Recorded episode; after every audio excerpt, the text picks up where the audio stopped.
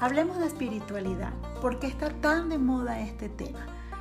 Porque definitivamente ahí, en nuestra espiritualidad, es donde encontramos las herramientas para afrontar cualquier crisis que estemos pasando.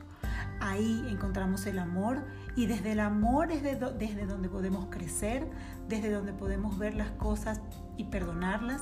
Desde ahí es desde donde, desde donde podemos sanar. Y todos, todos, todos tenemos espíritus. De hecho, somos espíritus viviendo una experiencia humana. No somos humanos con un espíritu. Entonces vamos a hablar de espiritualidad. Vamos a ver cómo crecemos. Vamos a ver cómo aprovechamos todo lo que el universo colocó dentro de cada uno de nosotros. Vamos a hacernos responsables.